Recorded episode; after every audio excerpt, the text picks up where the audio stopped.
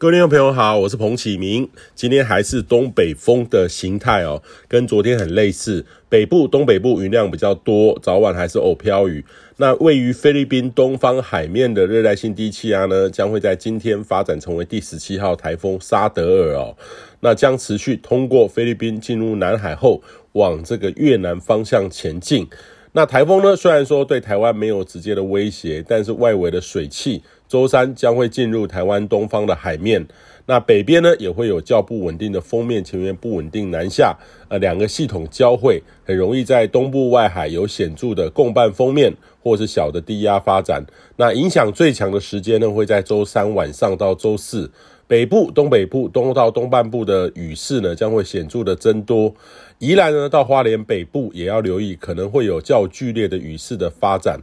大环境上的确是有利于这现象发展，但是极端的东北部共伴雨势呢，还是要观察一下。那第一波这一波的降雨呢，虽然是以东半边为主，但是也有机会云系移入西半部、中南部呢。预期周三四也会云量增多，山区有些短暂阵雨，平地也有一些机会。呃，不过可能还是比不上东半部啦哦，可能就是会稍微有些毛雨，稍微湿润一下。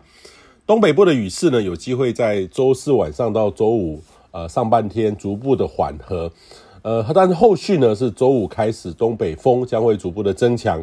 呃，周末两天呢，北方较冷的干燥哈，又冷又干，甚至还有点脏哦。台风外围的环流，北上的水汽也显著的减少，所以只剩下东北风风迎风面有些地形阵雨，但是北部、东北部则有机会有阳光出现哦。这个呃，这是北部、东北部到东半部睽违已久阳光出现的可能，不过就要留意哦，晴朗加上有些呃冷空气，早晚呢这个辐射冷却效应比较强。周五开始到周末是或到下周一，就要留意北部的低温可能会有更多地方降到二十度以下，甚至十七八度。所以这个其实跟目前相比呢，有一点凉意的，日夜温差变大。北部的朋友呢，要在这个周末注意穿着的增加。中南部呢，虽然说不像北部这么的明显，但是也会感受到有一些差距哦。在温度上呢，南北还是有不小的落差。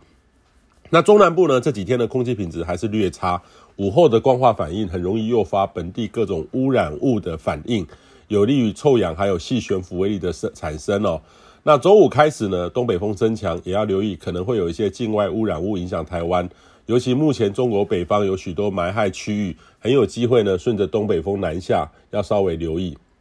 那下周呢，还是维持东北风的天气，菲律宾东方海面还是有利于低压的发展，不排除还有台风生成的机会。那今年呢，由于台风没有侵袭台湾，全台整体平均而言降雨显著的偏少，